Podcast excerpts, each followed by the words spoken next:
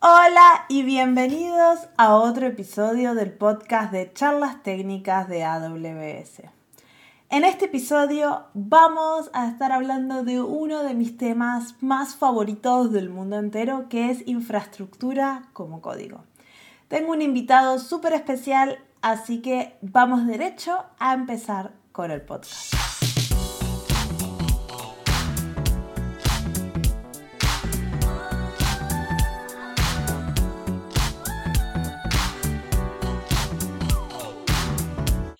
Hola y bienvenidos a otro episodio del podcast de charlas técnicas en español. Mi nombre es Marcia Villalba y soy un Developer Advocate para AWS. Hoy vamos a estar hablando de infraestructura como código. No está Isa para hacer la introducción conmigo, pero tengo un invitado que me va a estar acompañando y va a hacer que este episodio esté lleno de acento rioplatense. ¡Sí! Este, acá conmigo está Damián Holguín, AWS Community Hero, fundador de TerraCloud desde Córdoba, Argentina. Bienvenido, Damián, ¿cómo estás? Muchísimas gracias, Marcia, por la invitación y por tenerme aquí. La verdad que es un honor estar en este podcast contigo. Un gusto. ¿Ustedes en Argentina dicen bo o ta también como los uruguayos o, o solo boludo? Sí, no, no, acá yo estoy en Córdoba, así que eso es más de, bueno, más de Capital Ah. Federal, Buenos Aires. Acá usamos otro que por ahí puede ser un poco ofensivo, pero, pero sí, sí, Ok. usa, usa otros modismos similares. Así que no, no son bo y ta como en Uruguay, que es todo bo, ta. No, no, el, el vos, el vos sí, eh, el che por ahí, che. Ah, el che. Diciendo, pero no tanto como, eh, no tan arrastrado como el acento rioplatense, pero un poco más, más del centro del país, sí. Sí, sí. Sí, tenemos nuestra- nuestras formas de, de- de- de- de modismos locales. Sí, como todos, como todos. Este. Es lo más divertido del idioma español, es escuchar Claro. otras personas hablando en idioma español. la, la naturalidad y la falta de estructuras para tratar a otra persona y de, de sentirse más cercano que no, no existe en otro lado del mundo que no sea en Latinoamérica. Sí, sí. Yo los finlandeses los dejo siempre en offside porque es como... ¡eh! Quedan un poco confundidos. Por suerte acá no son muy formales, entonces se lo toman como tranquilamente, pero... Sí, eso es cierto. pero sí.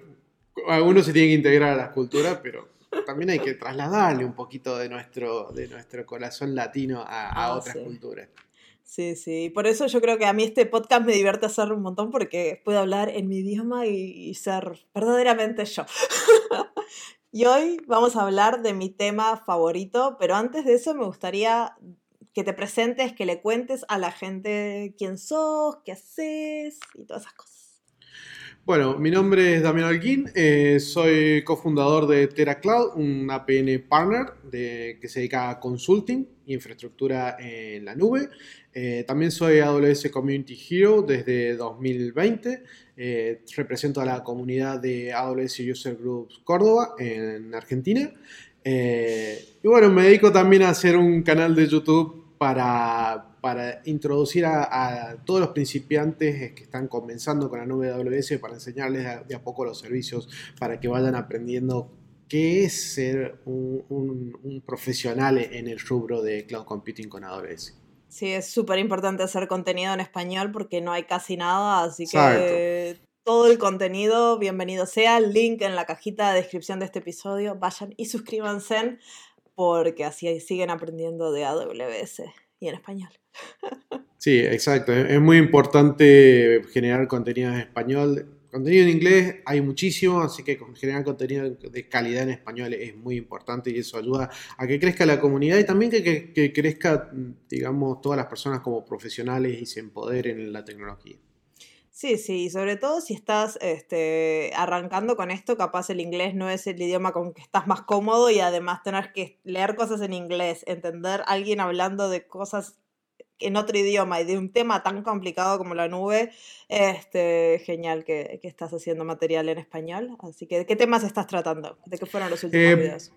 Trato de hacerlo eh, de, una manera progresiva de los servicios más básicos. Yo vengo de, mis raíces son de sysadmin, siempre empecé con infraestructura, sistemas operativos, entonces me pongo un poquito en el que está en ese rubro y quiere cambiar a algo más cloud y que salió de su comodidad de estar con los fierros en el rack y todo eso. Entonces empecé con, de a poco con servicios básicos como instancias en S2, eh, después seguí un poquito por Lightsail, ahora estoy empezando con containers, eh, hice una visión general de containers y ahora estoy dando una pequeña introducción a Docker como para entender, como para hacer sus primeras imágenes, para que ya eh, poder volcar un poco a cómo utilizar los servicios de containers que brinda AWS, ICS, KS. Tienes para entretenerte ahí, como 37 servicios. Exactamente, sí, sí. Aparte, aparte de eso, se pueden usar de, muchas maneras distintas y, combinarlos y se pueden lograr cosas tremendas con containers. Sí, sí, hay un montón de oferta de containers dentro de AWS. Este, así que ya saben, vayan y sigan a Damián en, Twitter y todos los links para contactar a Damián después que termine este episodio van a estar también en la cajita de descripción del episodio, como tu Twitter, el link a la empresa este, que fundaste y un montón de otras cosas que nos puede compartir durante la entrevista. Así que bueno, vamos a empezar con el tema de hoy. A mí la infraestructura como código es uno de mis temas favoritos. Yo soy desarrolladora de siempre. Entonces yo entré a la nube con infraestructura como código, nunca usé la consola, porque para mí es la forma normal de hacer cosas, o sea, las programo. Claro, claro, claro. Este, así que contame un poquito, ¿qué es infraestructura como código para la gente que no, no está familiarizada? Voy a tratar de no hacerlo una descripción teórica de clase universitaria o de Wikipedia, pero básicamente eh, podríamos decirlo en unas palabras más simples que la infraestructura como código es llevar de lo que antes estábamos acostumbrados a hacer, planificando, diseñando eh, estructuras de redes y tirando cables y acomodando servidores y poniendo cosas. La verdad que infraestructura como código es una manera de orquestar de una forma programática que no sea simple, que tenga trazabilidad y que se maneje como código lo que nosotros desplegaríamos como infraestructura. En el paso de la infraestructura tradicional, donde teníamos cosas que podíamos tocar, a ir a una versión de cloud donde ya no podés tocar, pero sabes que las cosas están la gente empezó, obviamente, al evolucionar eh, la, implementación de cloud computing y el avance de cloud computing eh, en, el mundo de la informática, todo pasó de ser físico a ser clics en una consola. Eh, y nosotros somos personas las que operamos. antes, cuando tenías que desarrollar una, una infraestructura para producción en un ambiente tradicional on-premise, Vos tenías que hacías un plano, diseñabas, evaluabas, pedías que te compren cosas y, luego venías y las armabas. Pero bajo unas estrictas especificaciones. Cuando pasaste a cloud era hacer clics y las especificaciones también estaban, pero eran papel y era muy difícil y era reproducirlo, llevar a una infraestructura que, tenga que tener un 99%, 99.9999% de uptime. ¿Cómo hago eso? Y tengo que hacerlo en múltiples etapas y todo ese tipo de cosas. La infraestructura como código vino a solucionar ese tipo de, problemas desde el punto de vista que te da eh, construir, perdón, me voy a refrasear un poquito, construir eh, eh, plataformas para producción es estresante, es difícil. son muchos nueve de uptime, como les decía recién, es lento y hay muchísimas cosas que para para pensar desde seguridad, costos, etc.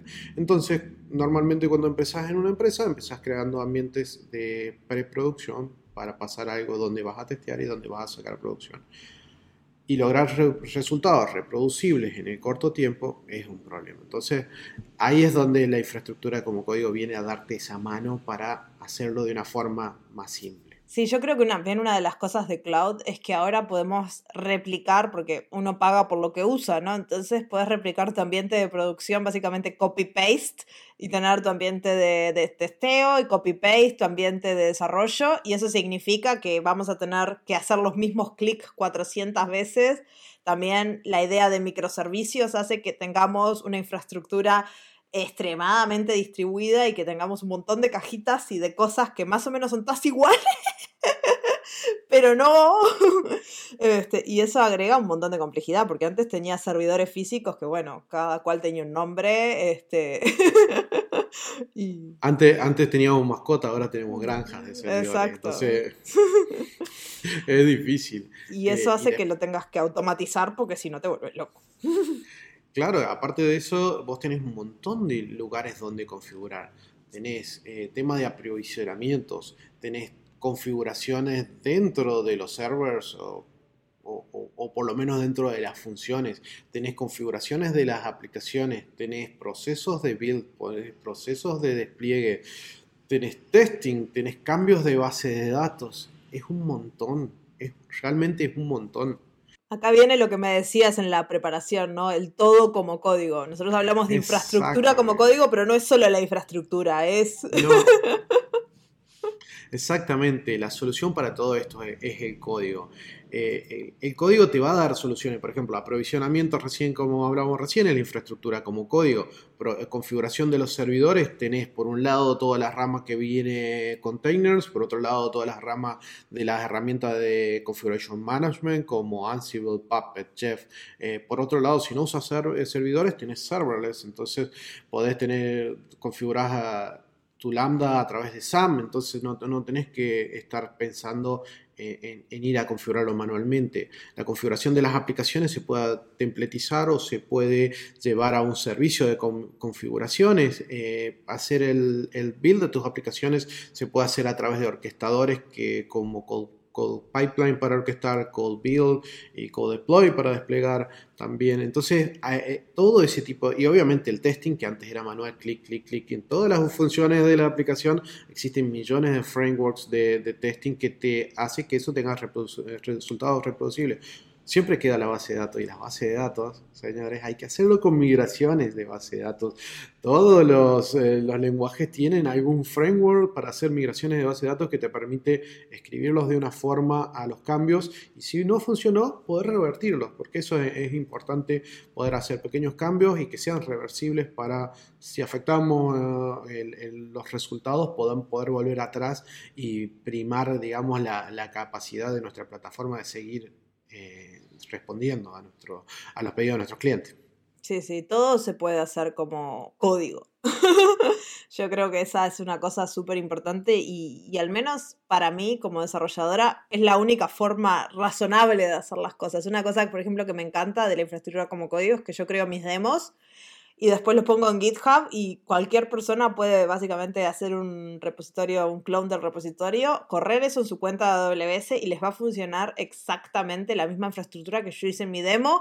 No tienen por qué seguir paso a paso todos los clics, no tienen que, nada, o sea, exactamente la misma infraestructura con todos los recursos, con todos los nombres que yo le puse, lo copias.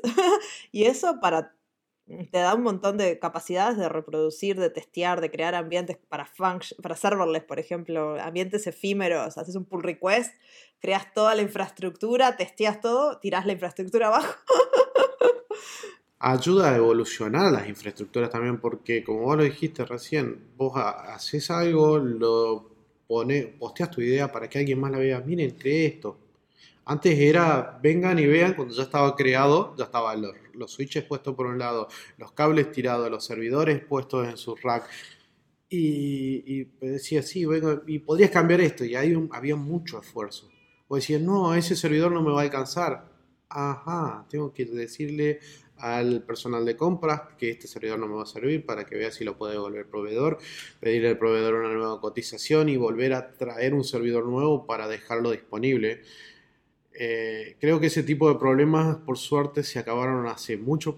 Bueno, en realidad se trasladaron a otro lado, porque se trasladaron nuestros cloud providers que hacen eso y van teniendo esta previsibilidad de tener un montón de servidores disponibles para que nosotros como usuarios en este punto eh, podamos disponer y podamos utilizar y usarlo a través de, infraestructura como código nos permite que cuando hacemos un cambio en una etapa temprana del desarrollo, de la evolución de nuestra aplicación, poder llevar ese cambio hacia adelante, hacia todos los ambientes que, que vienen después.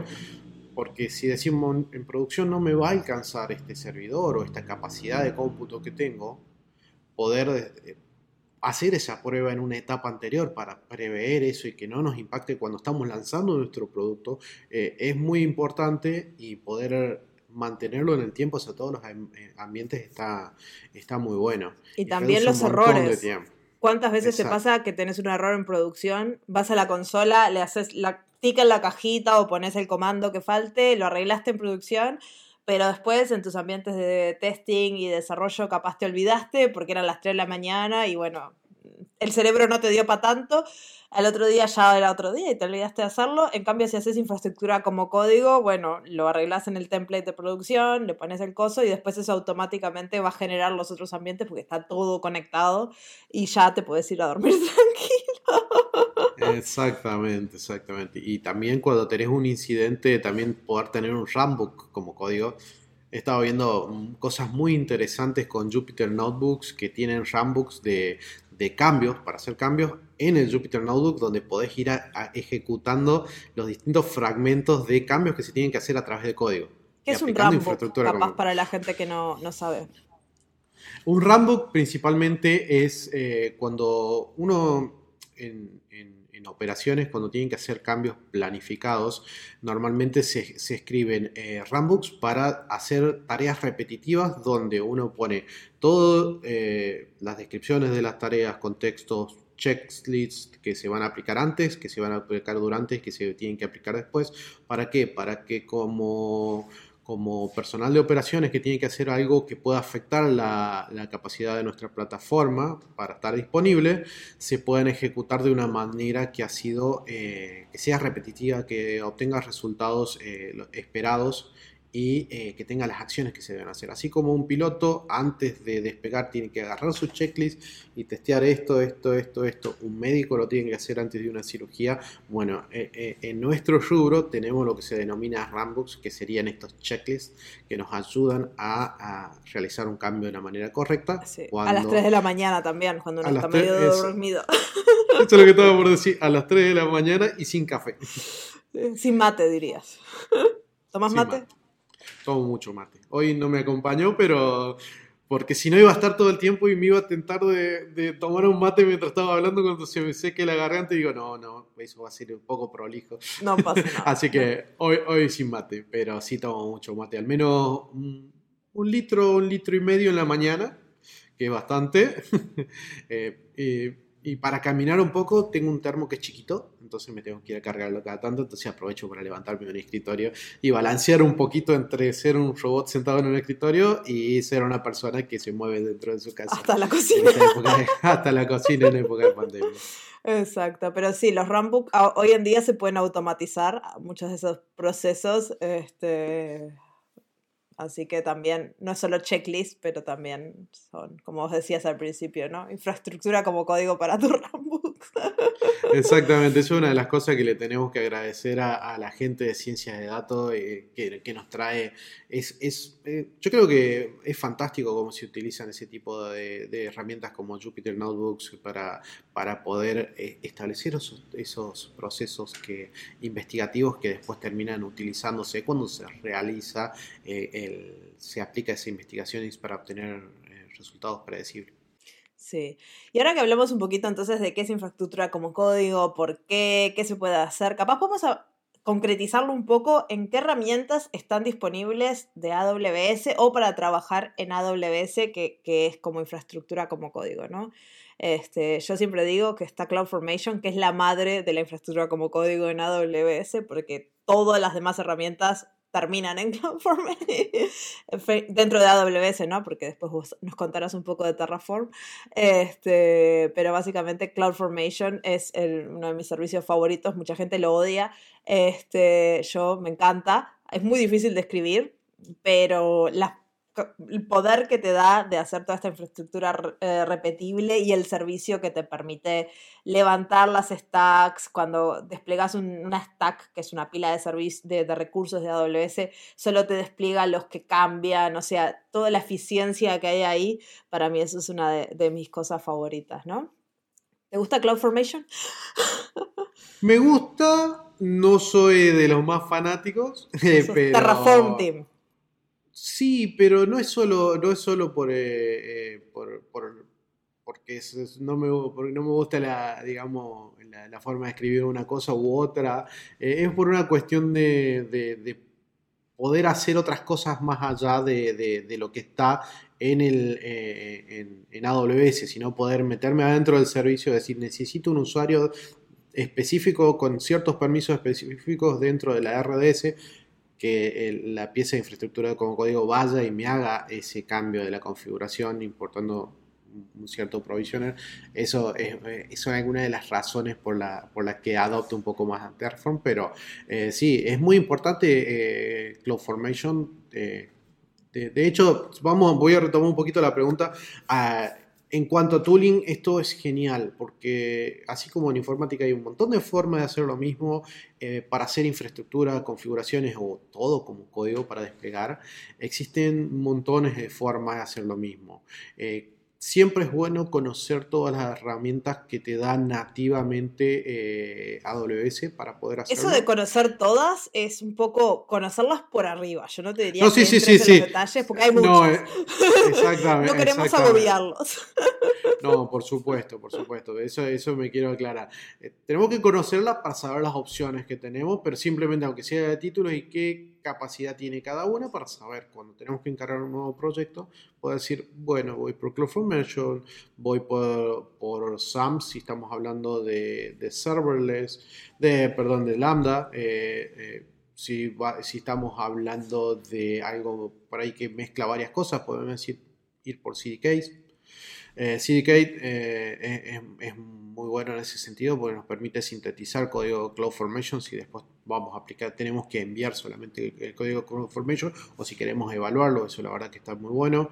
Eh, CDK, Capaz podemos decir que es, porque yo creo que nunca hablamos de CDK en este podcast, es este, básicamente infraestructura como código, literalmente como código, porque cuando escribimos CloudFormation lo tenemos que escribir en formato JSON o YAML cuando escribimos CDK vamos a usar un lenguaje de programación como TypeScript, Python, no sé, Java, .NET, creo que son los cuatro que están soportados hoy en día.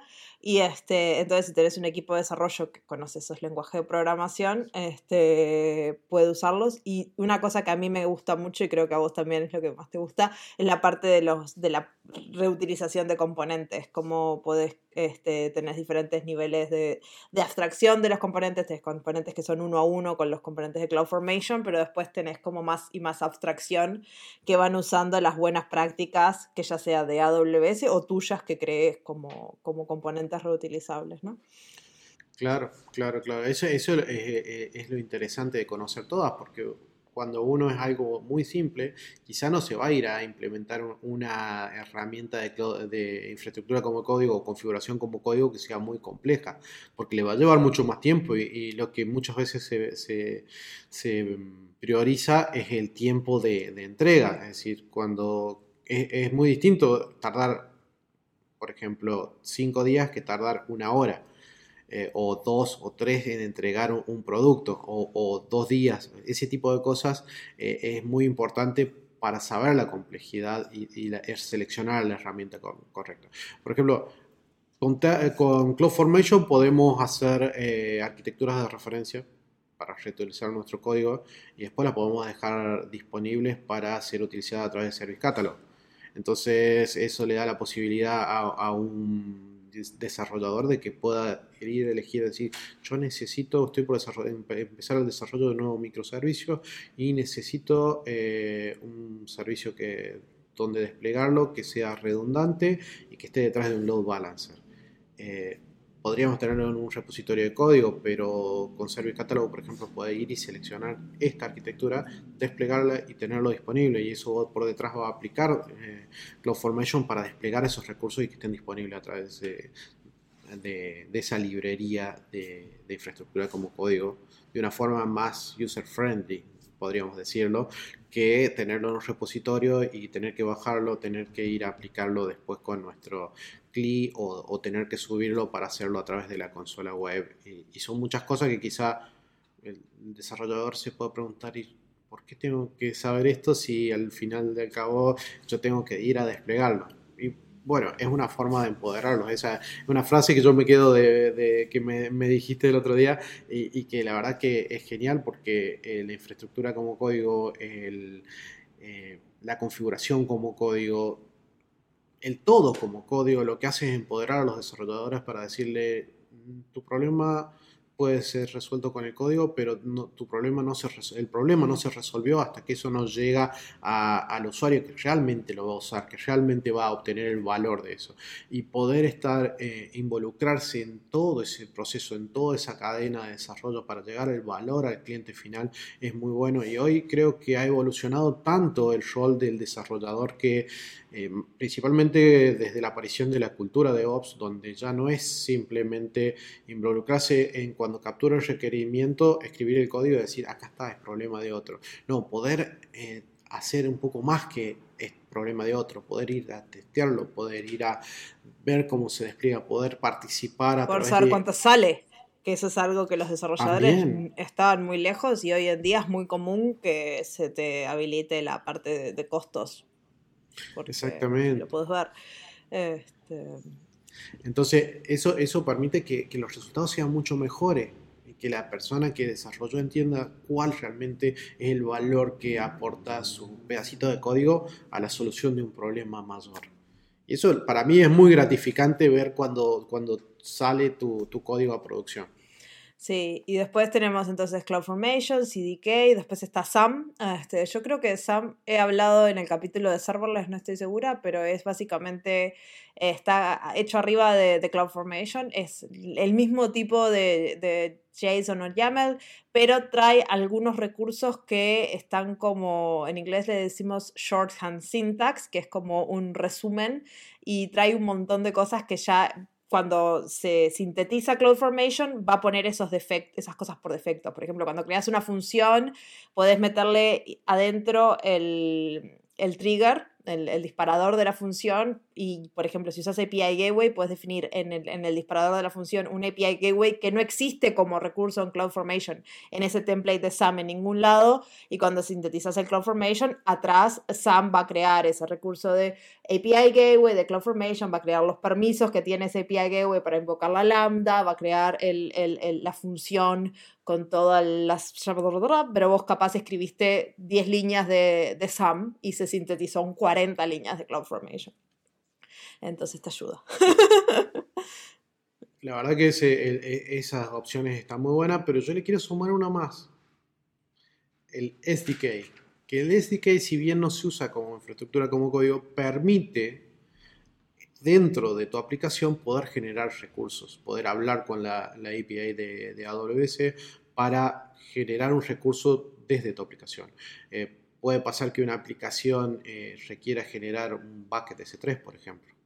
Entonces tenga que comunicarse con la API para generar ese bucket, luego poner disponible los assets que van a ir dentro de ese bucket y que sean descargados por un tercero, generar la URL firmada para que sean descargados por el usuario final. Ese tipo de cosas también se puede hacer a través de, código. No necesariamente va a ser una infraestructura como código donde lo vamos a tener, pero puede ser parte de la aplicación, puede ser utilizado también. O también la AWS CLI, la, la CLI, este, cuántos scripts de bash hemos hecho en nuestra vida para automatizar procesos.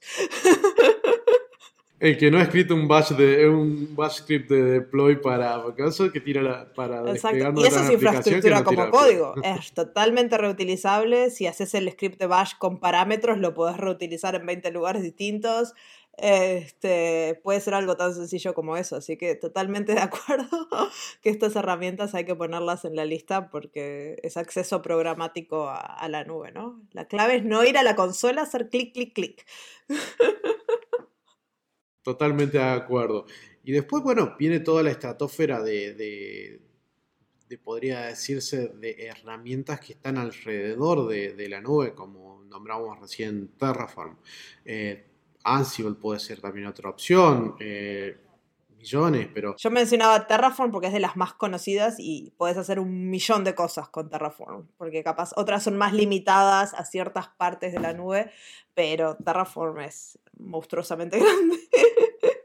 Exactamente, yo también lo pondría un poco en ese, a, a CDK lo pondría también un poco en eso que está un poquito más avanzado que está en otra capa un poquito más adelante, porque al permitirte interactuar también con un lenguaje que el, desarrollador puede conocer, que ya tiene adoptado, como puede ser TypeScript, como puede ser Python, como puede, ser Java, entonces eh, lo que permite es ver otras opciones, porque todos los lenguajes tienen para seguirse extendiendo, entonces eh, las opciones son ilimitadas. Entonces eso nos permite hacer un montón de cosas más que podemos empoderar nuestra aplicación a través de un montón de funciones que, son nativas de, ese lenguaje. Eh, Terraform te permite también, si vos querés desarrollar tu propio módulo, también poder escribirlo en Go, integrarlo y desplegarlo.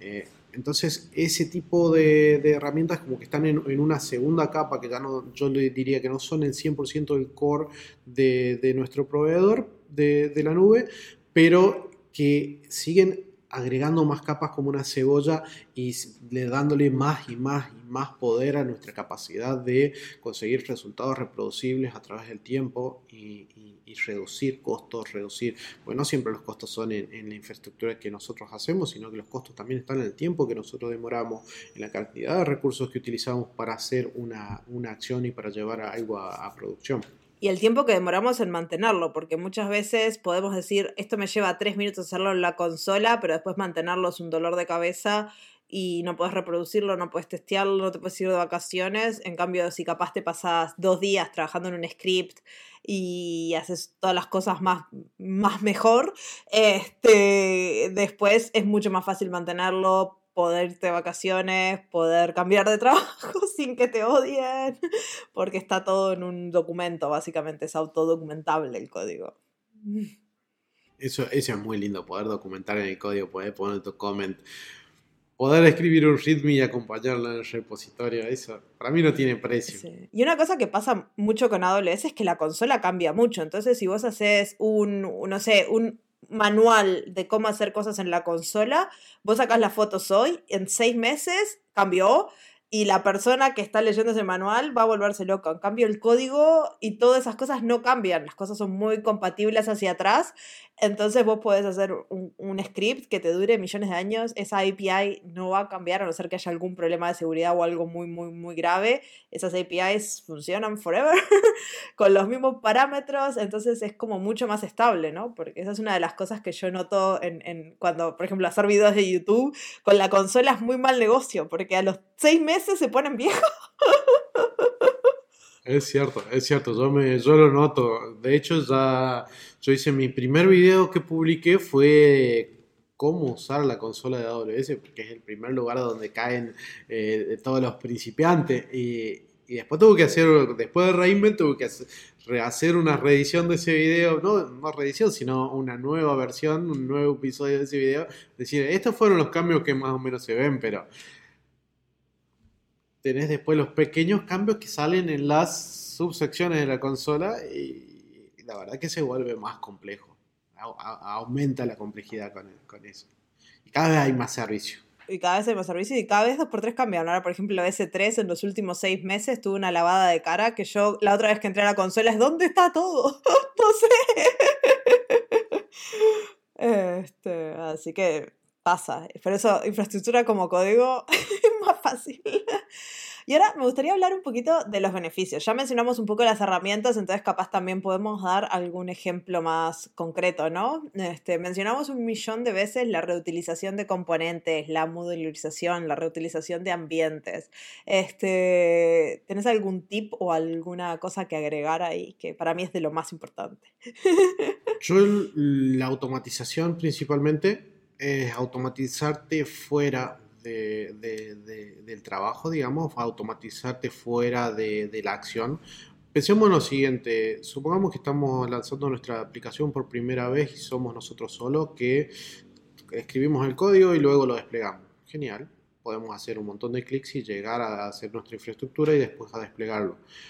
Nuestra organización empieza, nuestra startup crece, somos 20 personas, ya se empieza a complicar, todos metiendo cambio, todos queriendo desplegarlo y empieza a necesitar, yo necesito un ambiente para probar esto, que si lo despliego acá voy a romper este otro ambiente, y empieza a decir, bueno, acabo uno, acabo otro, acabo otro, y somos personas.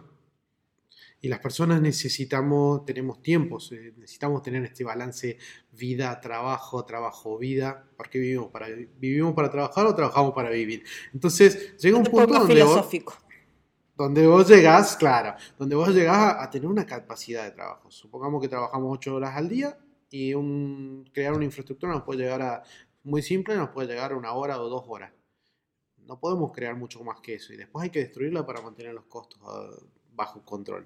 Entonces, si nosotros automatizamos con infraestructura como código, posteriormente eso ya, esos tiempos se reducen. Crear un ambiente nuevo puede ser algo muy chiquito, puede ser 5 minutos, 10 minutos.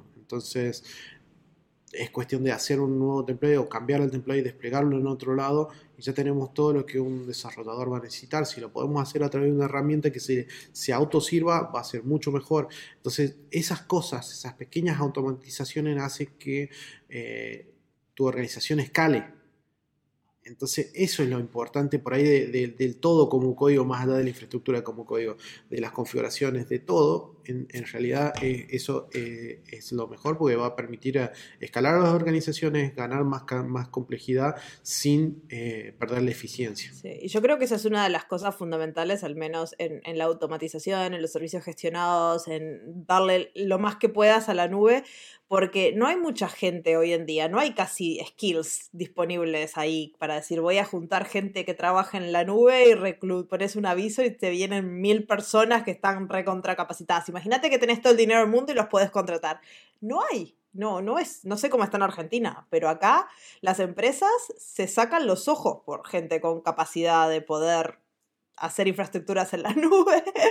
Este, entonces vos querés que las personas que tenés estén haciendo lo más valioso posible y no haciendo trabajo repetitivo que podría estar haciendo una automatización, porque no, no hay más gente, no hay mucha gente. No, y, cada vez se vuelve más complejo y, el escenario porque cada vez hay más servicios, cada vez hay más posibilidades. Entonces, eh, adoptar nuevas tecnologías muy bueno y para ahí, por, eso muchas veces yo les digo, eh, yo tengo muchos amigos que son desarrolladores, puramente desarrolladores y no tocan nada de infraestructura. Es no, eso es problema del SRE, eso es problema del que viene... No, chicos, es problema de todos. Entonces hay que involucrarse porque ya no, ya no hay tantas barreras. Ya tienen hasta los lenguajes en los que están acostumbrados a desarrollar para desarrollar la infraestructura. Y es, un componente más reutilizable. Entonces, es como la gente de Ops aprendió a programar, los programadores, desarrolladores tenemos que aprender un poco de Ops. Y yo creo que a veces, por ejemplo, una cosa muy común en server les dicen no Ops. Y yo digo, no, es mentira. Lo que hay es mucho empoderamiento del desarrollador, capaz para poder hacer sus infraestructuras de su Lambda, API Gateway y lo que necesiten, pero después está Ops atrás dando las buenas prácticas, creando estas arquitecturas reutilizables, creando sistemas seguros, están enfocados en las cosas que realmente dan valor y no en ejecutar la misma arquitectura unas 400 veces. Eh, este, es como cada cual está enfocado en lo más importante del negocio que ellos pueden dar y, sí, el desarrollador tiene que saber de infraestructura, no tiene que ser un mega ops, pero tiene que entender cómo su código funciona, cuando está desplegado, cómo se testea, cómo escala, cuánto sale. Sí, sí, sí, totalmente de acuerdo en eso y, aparte esto nos permite decir, implementar infraestructura como código y operaciones en general como código, nos permite aplicar todas las buenas prácticas del desarrollo de, aplicaciones modernas. Poder, eh, otra buena beneficio sería poder tener control de versionado sobre el código de nuestra infraestructura. Poder decir, yo sé que cambió de una versión a otra y si no está performando bien mi aplicación, no está funcionando en los parámetros que yo espero, puedo poder ver que fue el cambio y después ver hacia un poquito más hacia atrás, eh, tener esa trazabilidad de dónde salió este requerimiento, cómo se hizo. Entonces, todas esas buenas prácticas del desarrollo de aplicaciones eh, el testing de infraestructura. Eso es algo que es muy raro cuando uno piensa en infraestructura, porque antes poníamos cajitas, ¿cómo testeamos una infraestructura? Bueno, ahora es código, le podemos hacer preguntas, están, no sé, los permisos correctos, están este, ciertas cosas en el lugar que tienen que estar, puedes hacer testings automáticos que verifiquen cosas, puedes hacer linting del por ejemplo, en CloudFormation, de, de que esté con los parámetros que vos querés, no sé, ahí vos sabrás más, pero, pero testing es algo que... Se puede, se puede hacer todo lo que como testearías una aplicación, desde probarla, ver que esté, hacer un testing funcional, ir a la consola, ver que estén todos los componentes que quisiste con los parámetros que querías, automatizar eso a través de, eh, primero ver que la sintaxis esté bien, entonces ya no, ya no necesitas testear que la sintaxis esté de manera correcta, poder eh, evaluar si los resultados funcionalmente son eh, los correctos, poder luego disparar algún testing de eh, performance para ver si los, las métricas que, y los resultados que esperaba a nivel de performance están correctos, poder evaluar los costos. Eso es, la mm. verdad que hasta eso se puede llegar a hacer. Es un poco más complejo, pero se puede hacer.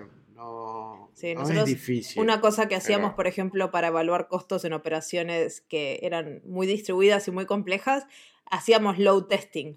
Le tirábamos al servicio con una carga más o menos que la esperábamos tirar nosotros y le dábamos dos o tres horas de eso y después veíamos la factura AWS o, el budget, ¿no? De, de, cuánto nos iba a salir. Y eso nos daba una visión muy clara, porque básicamente estás poniendo los servicios con una carga como la que recibirías y dos o tres horas lo ves clarísimo y ya puedes decir, bueno, esto está caro, esto está barato, que es mucho más fácil que usar la calculadora y empezar a pensar cuánto me va a salir, no. Tirarle una carga y go for it. El poder, el poder escalar y desplegar infraestructuras de, de, grado de producción en una etapa de testing no tiene precio. Para mi punto de vista es uno de los mejores beneficios del cloud pero que también es un poco de beneficio de la, infraestructura como código, porque crear una infraestructura de producción para poder hacer un load testing, para poder evaluar si realmente va a estar a la altura de lo que nuestros usuarios necesitan. Eh, quizá para el que está haciendo una pequeña aplicación va a decir, pero para mí es lo mismo. Pero a medida que escale, y si tenemos que tu, aplicación se vuelve masiva, se vuelve global, se vuelve muy distribuida. Como yo siempre digo, viral en Corea a las 3 de la mañana mientras vos dormís, porque hoy todo es muy así.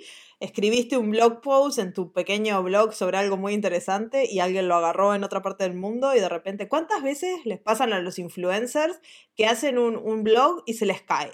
Se pasan así promocionándolo pensando que les va a dar y ¡pum! se les cae el blog Qué fácil sería eso ponerlo en la nube y no se te cae si lo hace bien. y qué fácil es poder probar si realmente va a decir, bueno, a ver, yo quiero probar cuánto se banca esto. Voy a crearlo en, mi entorno de staging o de preproducción y lo voy a escalar a nivel producción. Y después voy a Mechanical Turk y digo, necesito que se pruebe con tanto. Y después Hablando de eso, te, voy a contar una horror story que realmente me, hiciste, me acordar con, con eso de stories, mis favoritas. con eso, quizá no relacionado con infraestructura como código, pero eso de, que escale, de no probar las cosas a, nivel de performance. Eh, en Reinvent 2015, en una sesión de que se estaba hablando de testing de, ambientes, de, este beneficio de la nube de, poder probar las cosas a nivel eh, producción eh, y después descartarlo y, ese tipo de cosas, eh, el, presentador empezó a hablar de Mechanical Turk y, sus beneficios. Dijo, pues nosotros podemos hacer, se pueden hacer pruebas, bla, bla, bla. Y dice, a ver quién quiere, a ver quién tiene un sitio. Y hubo alguien que levantó la mano. Dice, porque podemos hacer una prueba, podemos hacer este pedido y alguien lo va a probar y va a ser una persona, no va a ser una máquina. Sí, para los que no sepan, Mechanical Turk es un servicio que básicamente hay gente del otro lado, creo que hay una fuerza de trabajo de medio millón de personas, pueden ustedes si quieren trabajar para Mechanical Turk, este, y les pueden mandar cualquier tipo de request, ya sea desde analizar fotos para hacer como entrenar modelos de Machine Learning, hay un perro, no hay un perro, este, hasta hacer testeo, lo que la persona necesite, hay mm, ciertas cosas que, que están estos servicios para hacer, pero está buenísimo porque te ahorras un montón de automatización si no necesitas, puedes probar cosas con escalas hipergigantes. este, para poner y probar, y probar cosas que una automatización no haría, porque muchas veces la automatización está es, muchas veces es alguien que está desarrollando un tester que está desarrollando código para automatizar y, hay, situaciones que no se las imagina si no es una persona y si no tiene diversidad de personas quizá no se imagina todas esas situaciones. Bueno, la cuestión es que cargar, cargaron el pedido y le dispararon casi, yo creo que fue una cosa así como 5.000 personas y, le empezó a sonar el, teléfono mientras estaba en la sesión, que se había caído al sitio. Y era un pequeño e-commerce que se dedicaba a venta de autopartes. Y, lo mataron. el pobre, eso parece colorado, atendió el teléfono y se fue. Eh, y en realidad es que le mataron el sitio porque dijo, uy, el sitio ya no anda más y ya empezó a dar estos resultados y se mostró el, el screenshot de lo que pasó y, dice, y en realidad lo que el takeaway era, o, lo que se llevaba a decir, esto se puede probar antes, se puede probar a tener un servicio y pueden probarlo a escala y después desecharlo, no teniendo que pagar, no teniendo que comprar equipamiento para tener disponible. Y es muy barato Mechanical Turk para lo que te da, entonces es no es algo que te va a romper la economía de la empresa si te lo va a romper si, por ejemplo, haces una campaña de marketing y se te cae el servicio porque te gastaste toda la plata en la campaña de marketing y después la gente no puede acceder a comprar. Así que... Eso, eso es muy importante y la infraestructura como código, la automatización de todo ese despliegue para, para poder hacer esas pruebas, para poder eh, investigar, para poder eh, evaluar los resultados, eh, es genial. Sí, sí.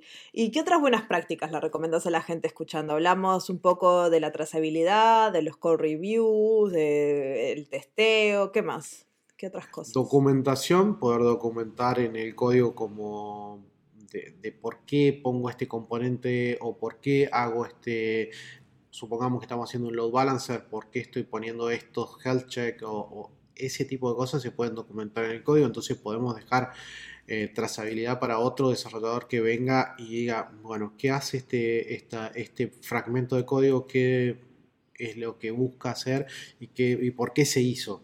O por ahí tener simplemente una trazabilidad a, un, requerimiento, entonces de esa manera poder entender la historia de, ese pequeño fragmento de código. Eso eh, es muy bueno. Eh, reutilización de código, no tener que estar escribiendo 50 veces el mismo pedacito de código, eso es, muy bueno. Y, no, yo eh, quizá en CloudFormation no, no soy de los mejores, pero sé que se puede. Lanzaron lo que se llaman los módulos en Reinvent el año pasado, que te permite hacer eh, tu propio módulo o agregar algunos de los que te da AWS para, la reutilización de componentes de forma más razonable, porque antes lo que podías hacer era anidar como pilas de, recursos, este, pero ahora podés básicamente crear tu propio componente que sea, no sé, una API Gateway, una Lambda y una Dynamo y integrarlo en todas tus aplicaciones de forma fácil. E, eso es muy bueno. Eh, porque si no iba a decir, también está la posibilidad en, en, CDK. Eh, eso CDK es, muy bueno porque, porque se van desarrollando como pequeños building blocks, claro, entonces podemos construir a través de patrones y poder decir, che, yo tengo todo esto que he hecho como si fuera una librería y simplemente tengo que incluirlo y usarlo como si fuera una caja negra donde simplemente le digo, esto es lo que necesito y dame los resultados y devuélveme y después los valores y después lo voy a usar. En CloudFormation los módulos eh, creo que están inspirados en eso de CDK porque funcionan más o menos de la misma forma. Tenés como los parámetros que le puedes definir y ta. Es como no tenés que definir 300 millones de cosas. Y, eso es genial. Para mí es la mejor forma de, extender el código y de darle mayor capacidad y de hacerlo evolucionar. En Terraform también se puede hacer. Yo lo hago un montón. Nosotros tenemos nuestra. Tratamos de implementar muchos módulos que sean lo más genéricos posible para que nos permitan eh, hacer otros metamódulos que supongamos, vamos a hacer una arquitectura para un sitio web que tenga las buenas prácticas de seguridad, que tenga eh, alta disponibilidad, que tenga, eh, que sea, digamos, que esté pensado en todos los cinco pilares de Well Architected Framework eh, para, darle una mayor, digamos, estabilidad general.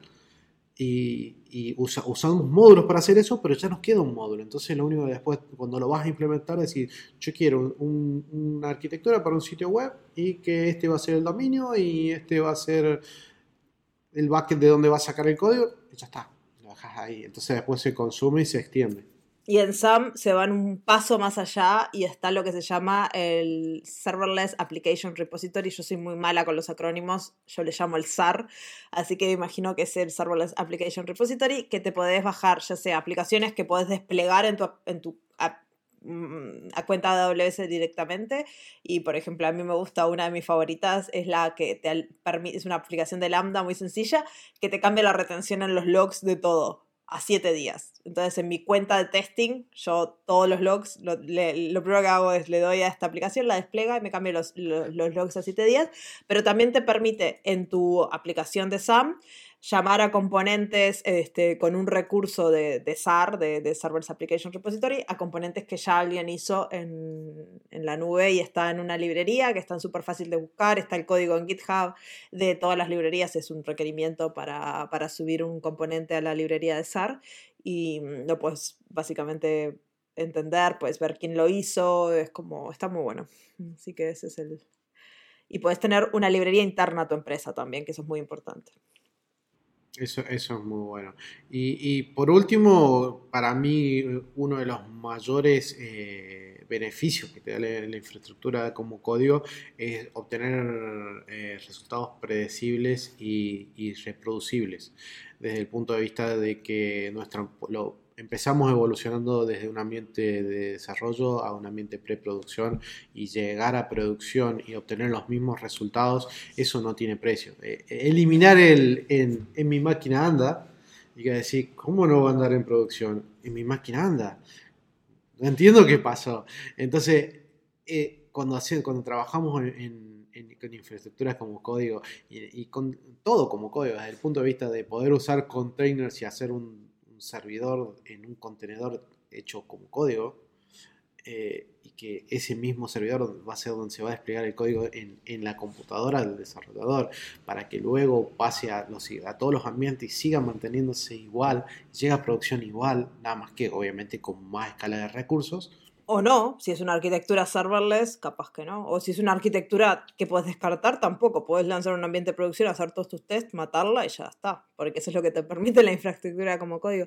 Y una cosa de la, de la como dijiste, que se pueda replicar, reproducir, este, que yo creo que es, es, buena, es una buena práctica, es usar parámetros para casi todo lo que puedas. Este, intenta no poner nada que sea, en, la definición de tu infraestructura, que sea relacionado a la cuenta, al ambiente. Intenta hacerlo todo lo más dinámico que puedas, porque después eso vas a poder reutilizarlo en todos tus ambientes de producción, en todos tus ambientes, en todas tus cuentas de AWS, se lo puedes pasar a un amigo, eh, puedes hacer un montón de cosas, porque eso es un error muy común a veces, este, no usar parámetros, no usar variables de entorno y hardcodear un montón de información que hace que la que la infraestructura no sea reutilizable, ¿no? Sí, sí, totalmente. Bueno, yo en eso soy por ahí un poco obsesivo con, usar buenas prácticas y 12 Factor App, que si después lo podés poner en el, en el box, eh, eh, es una de las, está traducido a todos los idiomas, así que no hay excusa de que yo no lo entiendo. Creo que son es una colección de, de 12 buenas prácticas para el desarrollo de aplicaciones modernas que está genial porque que te permite, digamos, chequear y validar sobre algo que implementa un montón de gente para hacer eh, aplicaciones que sean performantes, que sean seguras y que sean eh, escalables principalmente. Y eso es la configuración y, llevar la configuración a variable entorno o parámetros es lo mejor que puedes hacer. Sí, sí. Y también a veces dejar que, por ejemplo, en CloudFormation siempre vos podés poner nombres. A mí me gusta en lo posible dejar que CloudFormation ponga los nombres de las cosas para poder después no tener, nunca hacer referencia al nombre de algo directamente, sino hacer referencia al, al objeto o al, al, como más una variable. Y eso es algo también que a veces, eh, si venís capaz de, de, un mundo que no estás acostumbrado a usar infraestructura como código, tengo que ponerle nombre. No, no tenés que ponerle nombre.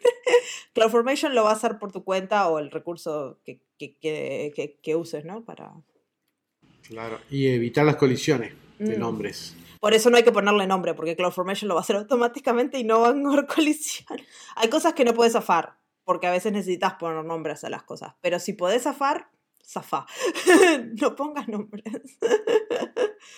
Porque ese es un error que yo cometí mucho al principio y después me agarraba unos líos porque, claro, tenía producción y quería hacer los nombres acá, después tenía que crear parámetros, hacía unas cosas súper complicadas al principio para poner diferentes nombres a mis tablas, por ejemplo, de Dynamo, que en verdad no lo necesitaba, este, para los tres diferentes ambientes de, de, de, ejecución de mi servicio, ¿no? Entonces, hacía complejidad al pedo, porque en verdad si yo hubiera desplegado eso, CloudFormation le hubiera puesto un nombre y a mí no me importaba.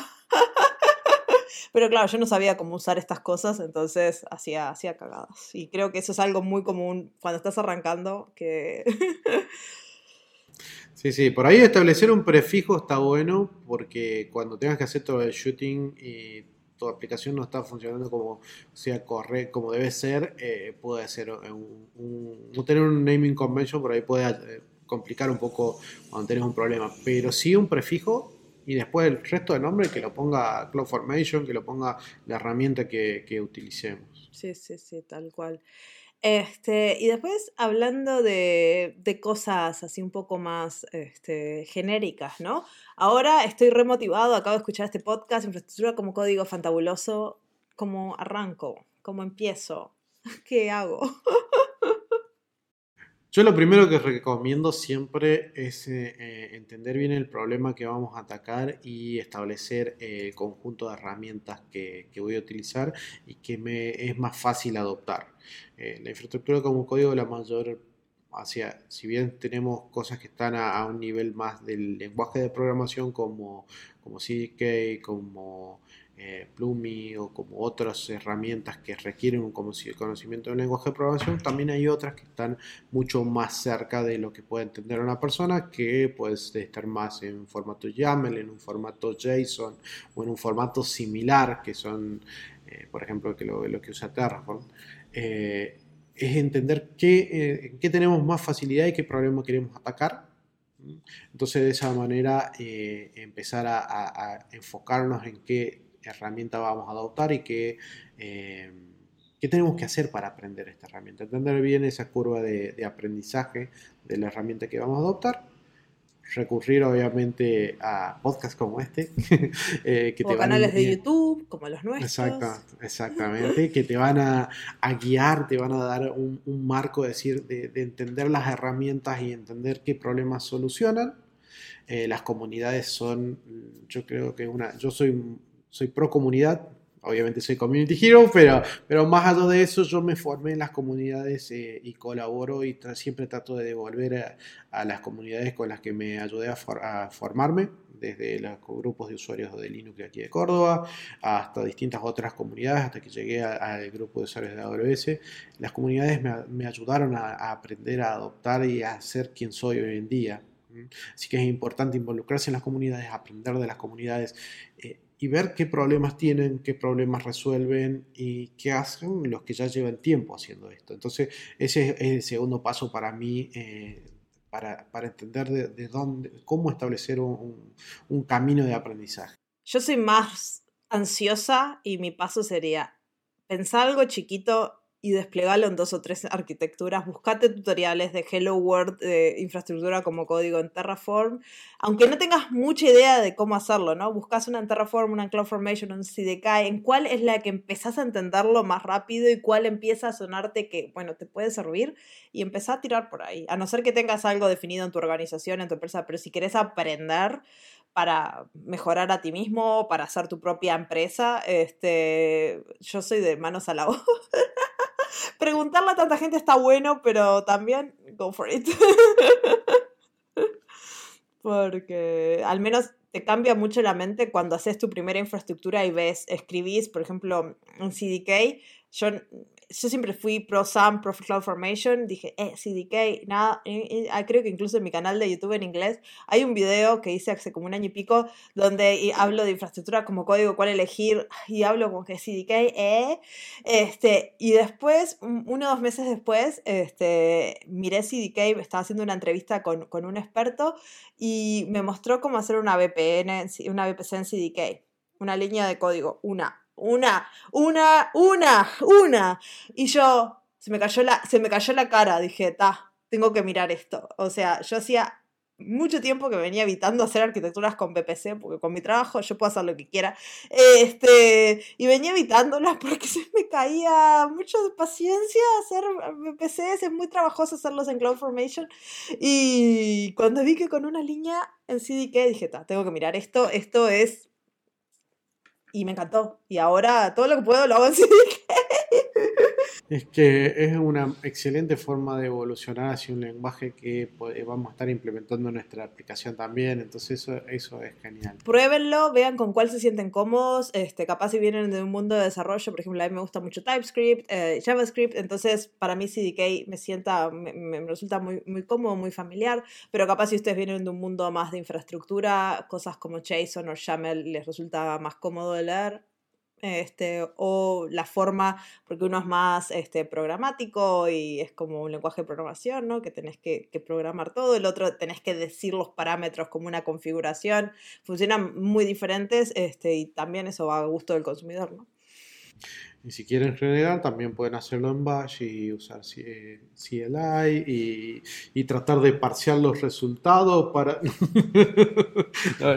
yo soy, yo soy, yo soy un originario sysadmin, así que he, hecho eso y he tratado de hacerlo. Es, muy difícil parciar los resultados de, de, CLI para hacerlo, pero también es una opción. O también puede mezclar todo, porque por ejemplo, yo soy políglota en diferentes infraestructuras como código y a veces cuando me resulta más fácil te hago un bash script bash porque quiero ejecutarlo en una terminal de forma rápida, es algo que va a ejecutar una vez, pero lo quiero poder ejecutar cuando yo quiera. Otras veces este, estoy haciendo una arquitectura serverless muy, muy orientada a lambdas y hago SAM y a veces estoy haciendo cosas más genéricas con un montón de cosas y te hago CDK y a veces estoy haciendo cosas full stack y te hago Amplify, este, pero no tienen por qué hacerlo como yo. Pero si quieren es posible y pueden combinarlos y, y este, así que no. E, e, eso es magnífico, eso es magnífico porque te permite, te permite eh, hacerlo de tu manera, evolucionar y aprender de tu manera. Es como decir, estoy haciendo una, una escultura, nadie te va a decir, no, así así o sí, así, porque no va a ser tu escultura, va a ser la de otro. Entonces, esto, eso es lo que tiene lindo eh, este, este trabajo que es creativo y que existen mil formas de hacerlo a tu manera. Y yo no diría que hay una forma correcta, ¿no? Pero si lo van a estar haciendo a nivel empresarial, donde van a poner prácticas, intenten decidirse por no 800 formas de hacer infraestructura como código, porque si no, los pobres desarrolladores se van a querer matar porque no van a saber cuándo elegir una o la otra. Este, si tienen dos o tres opciones, este, definan cuándo usar una o la otra y, denle herramientas a las personas que van a empezar su proyecto. Lo que hablábamos al principio de empoderar a los desarrolladores es darle herramientas, ok, si vas a hacer un proyecto que es eh, Lambda, eh, en este caso te recomendamos AMI. Si vas a hacer un proyecto de esto, te recomendamos CDK, pero dar, eh, si quieren tener una variedad, ¿no? Y si no, elijan uno que sea genérico y enseñen ese y tal. O sea, no hay una forma correcta, pero, pero tengan referencia, porque si no la gente se vuelve loca si le das este, y, como organización es muy, muy importante decir, definir estos guidelines para decir cómo se van a comunicar los desarrolladores entre ellos. Entonces, eso, así como decía recién, para esto recomendamos esto, para esto recomendamos lo otro.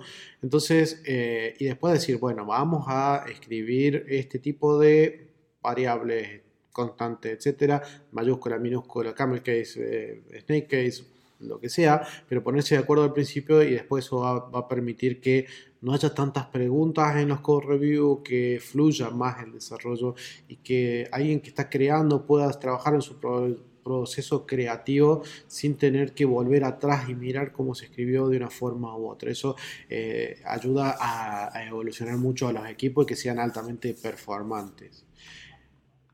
Yo también eh, una cosa que, aconsejo es tratar de, establecer que sea una, una, una estrategia de 360 grados que parece un marketinero, pero que cubras todos, toda la vuelta, todos los espectros, que, que trates de, evitar hacer cosas a mano cuando implementes en infraestructura como código, trata de hacerlo todo. Si no existe, bueno, ya va a existir, Lo vas a hacer, quizás vas a hacer un recurso a mano porque fue lanzado esta semana y todavía no está disponible la API, todavía no está disponible en la herramienta de, de, infraestructura como código o de configuraciones como código que utilice. Lo vas a hacer a mano, pero que quede el ticket, que quede el requerimiento para ir y transformar eso como infraestructura, como código. ¿Para qué? Para que sigan siendo resultados eh, eh, reproducibles a través del tiempo y de las infraestructuras y de los distintos ambientes y que queden como una evolución, así como si fuera el código fuera una secuencia de ADN que va adoptando esa pequeña, ese esas pequeños aprendizaje a través del paso del tiempo y la evolución de, de la persona. Eso, eso creo que es, algo que, se tiene que hacer y que se debe tratar como si fuera cualquier otra pieza de código, cualquier otra aplicación en y tratarla de la misma manera, aplicando los mismos procesos. Sí, sí. Y hay un millón de otros temas para hablar este, sobre infraestructura como código, pero yo creo que quiero hacer una última como comentario, es más como para desafiar a la audiencia que está arrancando con AWS y no sé qué opinas vos, pero a mí la infraestructura como código me parece un excelente punto de partida para arrancar con la nube. A mí me parece que sí, porque eh, uno puede ir haciéndolo progresivamente. Entonces, eh, y más entendiblemente, hay, hay tantos servicios, tantos servicios, año a año se largan nuevos servicios, que comenzar a aprender lleva tiempo. Entonces, uno cuando está en un proceso de aprendizaje, aprende esto, tengo que hacer acá, y dice, cuando tiene que implementarlo dice, ¿qué fue lo que hice antes?